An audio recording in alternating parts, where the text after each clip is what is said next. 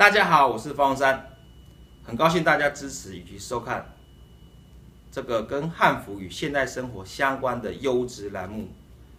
汉服的文化推广很需要这样子的优质平台，因为汉服活动需要更多人的参与跟了解。其实汉服是我们的传统领域的一个呃传统项目，也是传统元素的一个很重要的服饰文化，它是可以跟现代的生活做接轨的。像我身上这一套，就是新式汉服，很优雅，属于我们自己的传统文化。那希望大家继续关注汉服。那我们持续在推广汉服的一个活动，在十一月一号跟二号，在浙江的西塘古镇会有第二届的汉服文化周的一个举行，希望大家届时踊跃的参加，一起共同的推广汉服文化，共谱汉服青史。谢谢大家，谢谢这个优质的汉服平台，谢谢。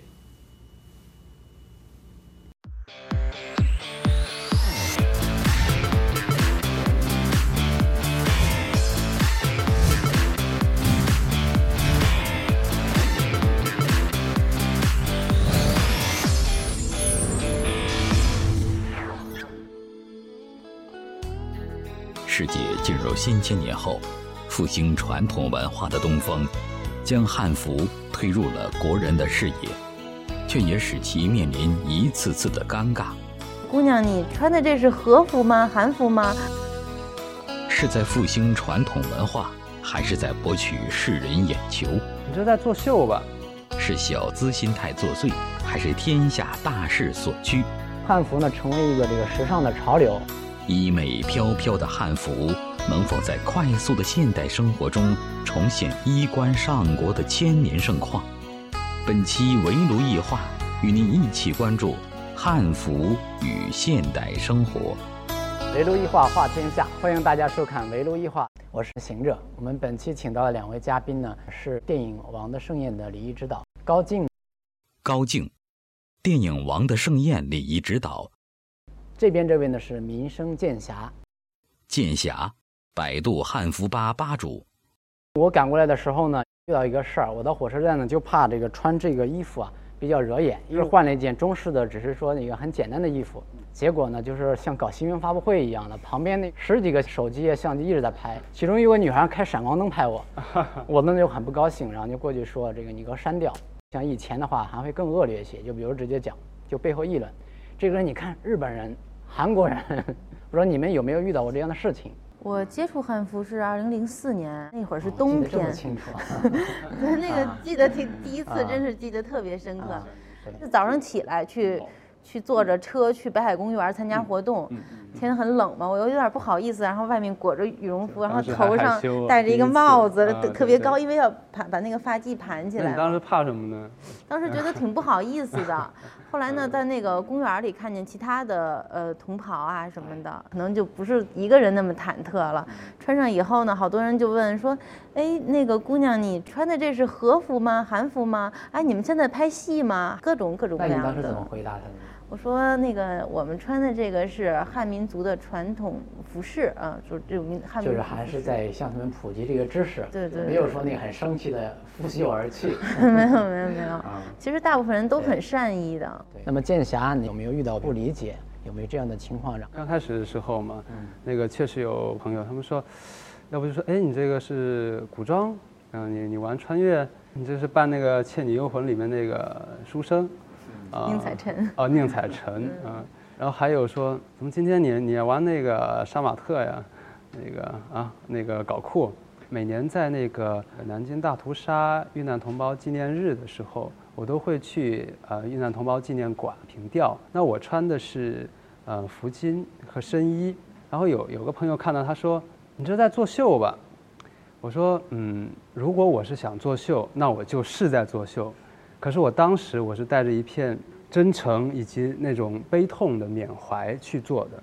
早先呢，其实我们穿汉服还遇到一些比较恶劣的事情，比如说剑侠，你知不知道呢？我记得有一年是在成都的春熙路有个德克士，那个有个女孩，她穿的是小曲，然后在那吃东西。当时有点反日情绪嘛，然后就认为她穿的是和服，就聚集了一帮人，说冲上去想要人家脱下来，然后烧掉。对，想想这个事情真的蛮可悲的啊。因为这个事情其实我身上也发生过，因为有一次比较有赶赶事情，就坐了次地铁，结果在地铁里有个小伙子过来说那个打日本人，我说这个中国的衣服不是这个日本的衣服，这个日本的衣服学我们中国的衣服的，这叫汉服，那是和服。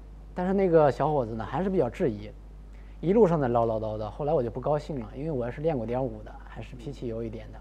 我说你要打你过来呀，他就不敢了。但这个事情呢，其实心里呢确实挺不舒服的。就所以说，像汉服呢，前期呢遇到的误解还是蛮多的。对。而且这种误解呢，就是更多呢是因为大家没有见过，很自然的通过什么，可能会通过一些看到的影视剧啊，或者说一些联想。咱们中国的影视剧普遍拍的，它不够严谨，都都很不严谨。高敬离是电影《王的盛宴》的礼仪指导，这一点有没有了解？这个确实是有好多不严谨的地方，比如现在我们看那个一般古装剧哈，皇帝一天到晚老是穿着那一件衣服在那晃来晃去，但是其实古代是不一样的。比如皇帝上朝，他是穿什么样的衣服？他日常呃去，比如找某个妃子是穿什么样的衣服？然后他比如说祭祀天地的时候穿什么？他都是有不同的服装，而且有不同的。名字是吧？所以现在就都是这样，就让人觉得挺不严谨的。就比如说那个贞观长歌，唐代的嘛，然后那盔甲它都是，甚至是清代的八旗兵的盔甲，然后里面的那些衣服啊，不管是女装，那个就有点那个满城尽带黄金甲的这种感觉。包括发型什么的。对，那些其实它根本和真正的唐代的服饰相差万里，但是他们的节目组还特地做了一期节目说。啊，你看我们的多靠谱，我们的多对。还有就有些朋友可能认为说那个汉服嘛，都宽袍大袖的不太方便。那我现在生活，我开个车，那有几个地铁，然后我上学，我上班，那个上台阶干嘛都不方便，可能会有这种误解。就是很多人在不了解的情况下，就是带着自己的。一种想当然的一种意识啊，就比如我自己刚开始的时候不了解这汉服是不是像古装剧里面都这种上个朝，哎呦这个大臣走路都慢慢的这种，那那我说，对对，那那我平时还怎么穿呢？那其实不是这样的。很多人都说宽袍大袖就汉服啊，宽袍大袖不方便。其实他们一般都指的是礼服，因为任何国家的礼服其实都很华丽。包括咱们现在看那个戛纳呀，那个电影节走红地毯的时候，明星穿的那种礼服，其实长长的，你说也没法穿着买菜，对，没法穿着上街买菜。对。但是一想是可以想得通的，因为礼服呢，你不可能穿到日常生活中来，对吧？对对对。咱们汉服呢是分为便装。正装和礼服这三大类，那我们今天穿的都是便装，对，就像我们看那个《清明上河图》的时候，其实里面很多劳动人民都是穿着那种便装，他们要各种劳作呀。也有很多的款式，有的我看那个好像这个裤子其实就到膝盖之下，也是有的。袖子呢也有穿这个一半的。发现古人其实他们是非常的。不是像我们想的，就是啊，对，不是那么死板。那那古人他也要他也要干活，那个古人也要运动，是吧？古人也要劳作，古人也要打仗。古人以每个阶层的都有，比如说读书人啊，做官的，或者这个码头上干活的，店里面的伙计，他们都有自己不同的服饰，穿这个日常的这个便服，其实还挺有点有点意思。你比如说出去讲演，人家就说你怎么能穿着汉服，不是用手机啊？看着你挺怪的。我们是现代人啊！我在网上见过一组照片，哎，对，人家还有能溜冰的啊，对对对对对对，还能在超市里购物啊，买菜呀，买东西啊，对，这就跟大家离得比较近了。对，便装它是一般都是短衣，然后配裤或者配女生配裙，男生配裤，就好像咱们今天穿的这样，就是特别适应现代的生活。那正装和礼服就是更加正式的场合，正装一般是用在比如说呃传统节日。或者一些其他的比较正式的场合，它一般它是长衣，呃，有可能是长袍或者长衫，比较长的都是。对对对，然后它的袖子呢比较大，历代都是这样。那么礼服是用在礼仪场合，比如说婚礼呀、成人礼呀或者祭祀场合，它自然也长衣大袖，呃，但是呢，它在那个比如说颜色。或者就他身上的文案，他都有专门的历代都有专门的规定。嗯，它其实是符合各个不同阶层的人的生活。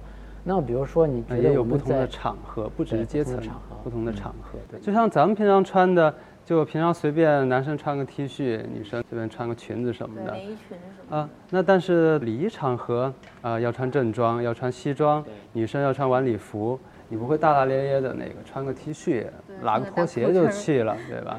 你当时做这个这个婚礼啊，是唐风的一个婚礼啊风的一个婚礼对。婚礼，那么像这种就就属于是婚礼，就礼服了，对，这这个场合特殊的场合，穿成新娘子穿成多漂亮，那也都反正这辈子就这一次。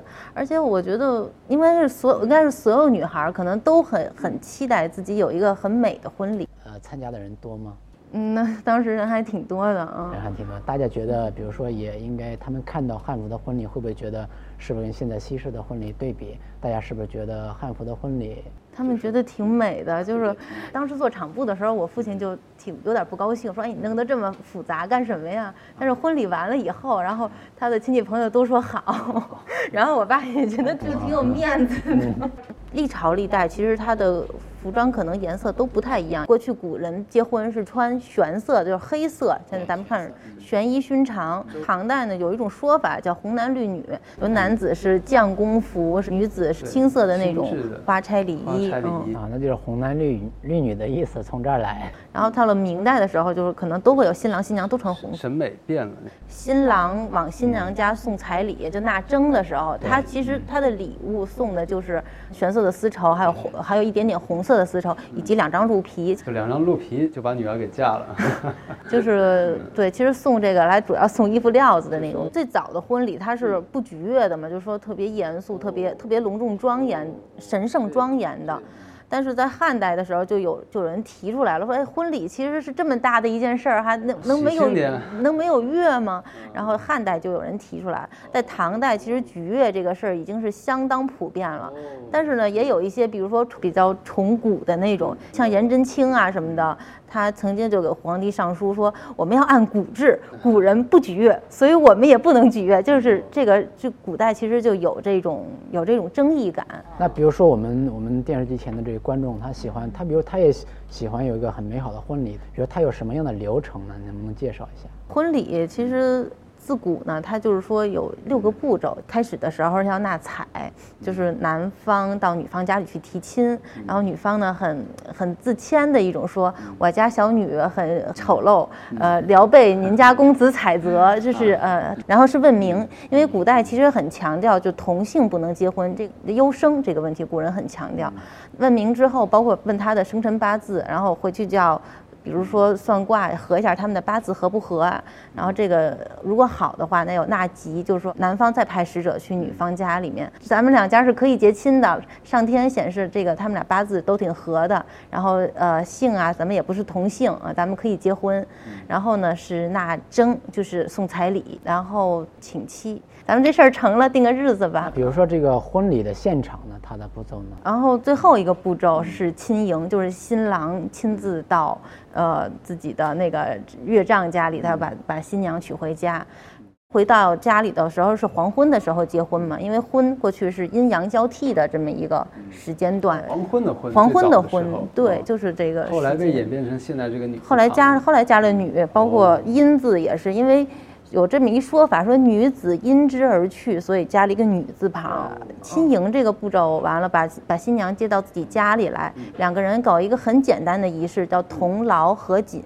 同劳呢是同一起夫妻两个人一起吃一个盘子里的肉，比如说有那个猪肉啊、腊兔肉啊、鱼肉等等。因为古代是呃上古时候古人很讲究卫生嘛，是分餐制，就像我们现在吃的那种份儿饭一样。分餐制，对，古代是分餐，但是为什么要同劳呢？同劳就是表示很亲密，而且我我们就是说从此以后结婚了，夫妻二人结婚了，同体尊卑是这个意思。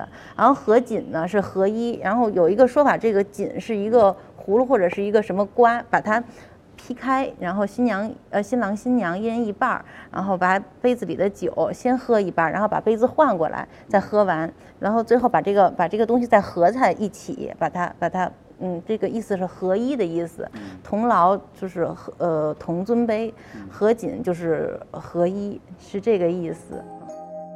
中华民族自古被称为衣冠上国、礼仪之邦，故而集衣冠、礼仪于一体的礼服被寄予厚望，却又在影视剧中被屡次误读。华夏民族传承时间最久的深衣，到底师出有名还是臆造而来？复兴汉服的百年梦想该如何照进现实？其实礼服它中间会有一些断代，因为各种原因。但后代人拾起来的时候，那个时候没有考古学，它就是闭门造车，或者说想象，根据那个记载，它造出来的东西。比如说冕服。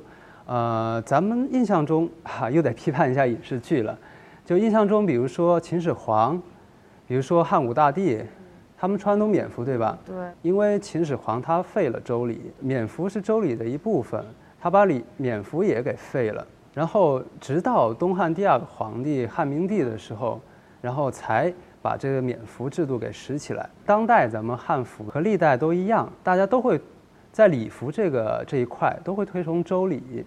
可以说是咱们一个根，咱们看到的三礼，比如说那个仪礼呀、礼记呀、以礼记周，还有周礼啊，他们对整个这个礼乐制度的描写都是十分完备的。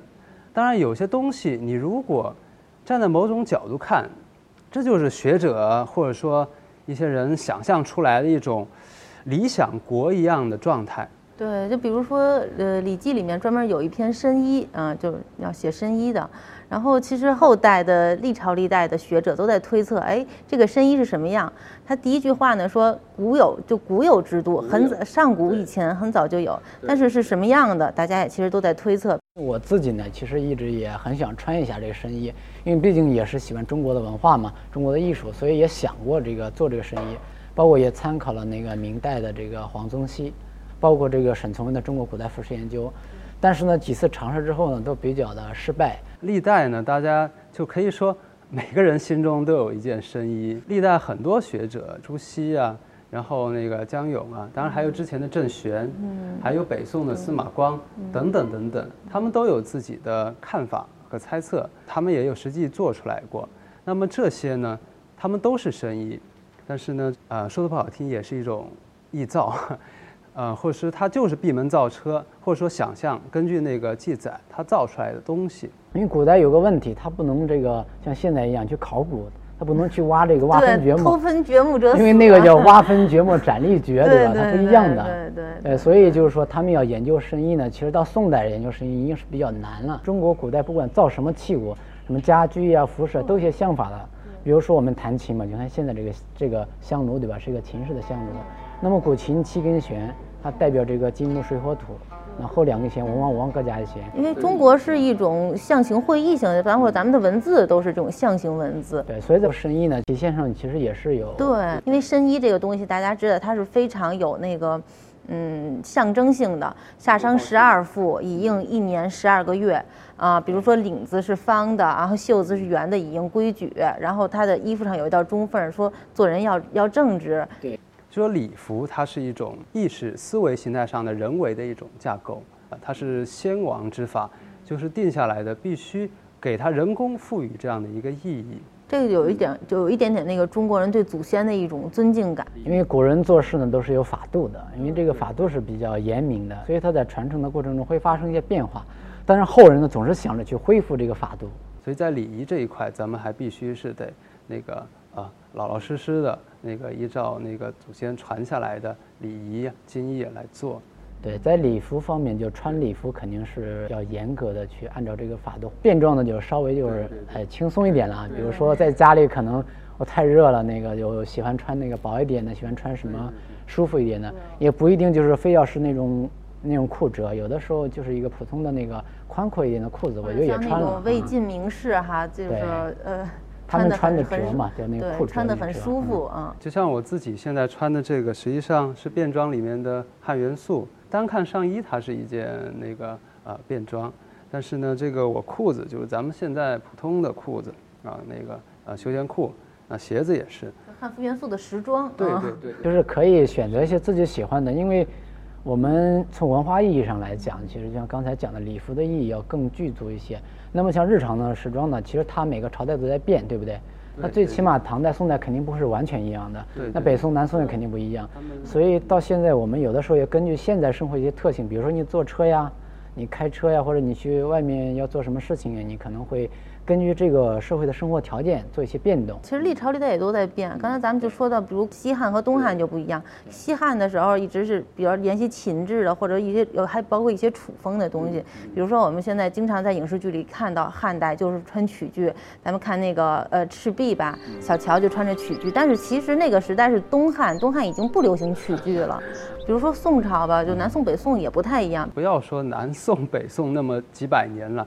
我发现十年就有一个变化，那这样十年一代沟，对对对对，这种变化变来变去，但是最后它还有一个东西不脱离的，就变它不会变成 T 恤。中国的东西呢，比如传统的文化也好，艺术也好，其实它有点像一条长河，对对，它是流动的，它不是一成不变的。但是它其实沿着那条道，但它还是沿着道，对对，所以咱要从两个方面看 它的变和不变。你比如说汉服呢，有的人说完全只有交领才是，其实也不一样，圆领袍它就是，这个？这个当然是。对，宋代就是它不那么讲究了，然后明代也是类似，只是他们服色会变化，所以宋明呢，他们都不够崇周。明末的时候，因为清兵入关，剃发易服，一种统治的需要，一种强制性的政策，然后让汉服。呃，断代了三百多年，清末，然后民民国的时候呢，有识之士才重新拾起。然后很不幸的是，之后又由于全盘西化，然后。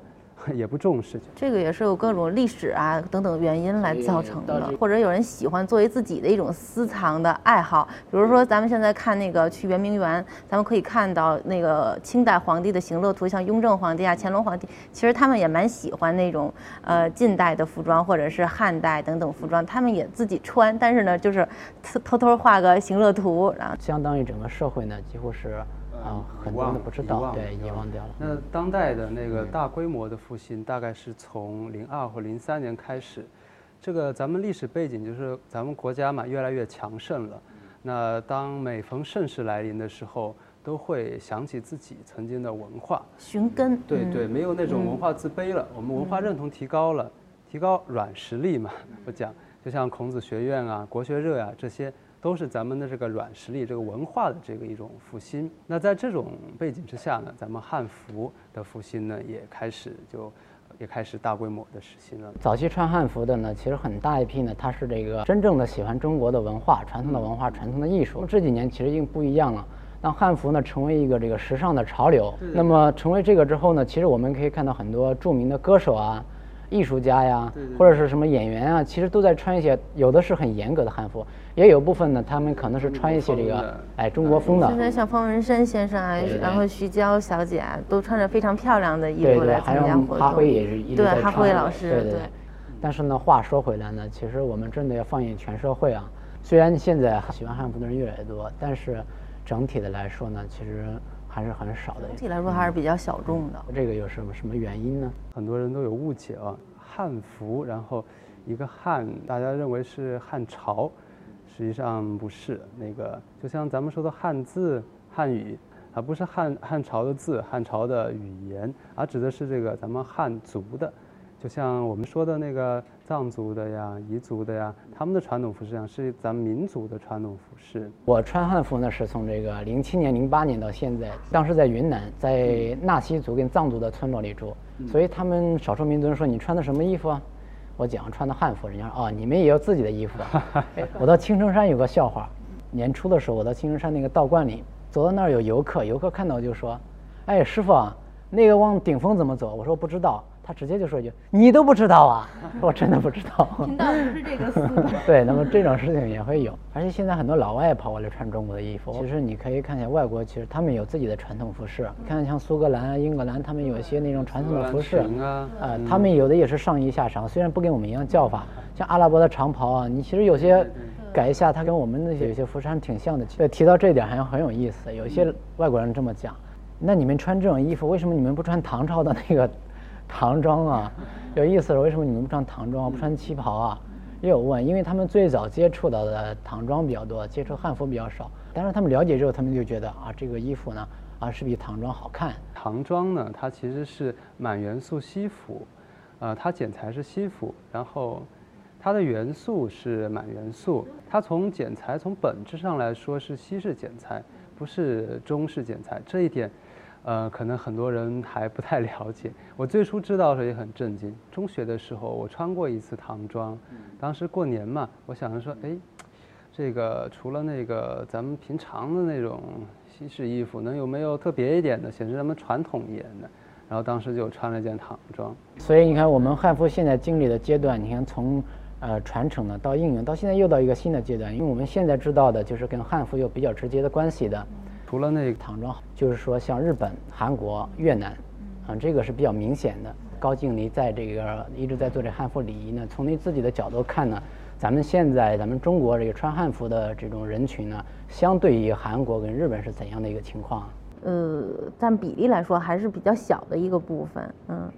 啊，韩国、日本，我有朋友，他们去那儿旅游，他们去京都啊、奈良之类的，穿上一身和服或者说是什么，他们就会觉得很普遍。我有一个朋友，他穿着我给他做的那个一件衣服去京都旅游去，然后日本当地的那个一个社长就说：“哎，您穿的这个衣服是我们和服的前身。”呃，日本呢是大概从我国的南北朝时期到宋朝，一直都时不时的受到了那个我我国的影响。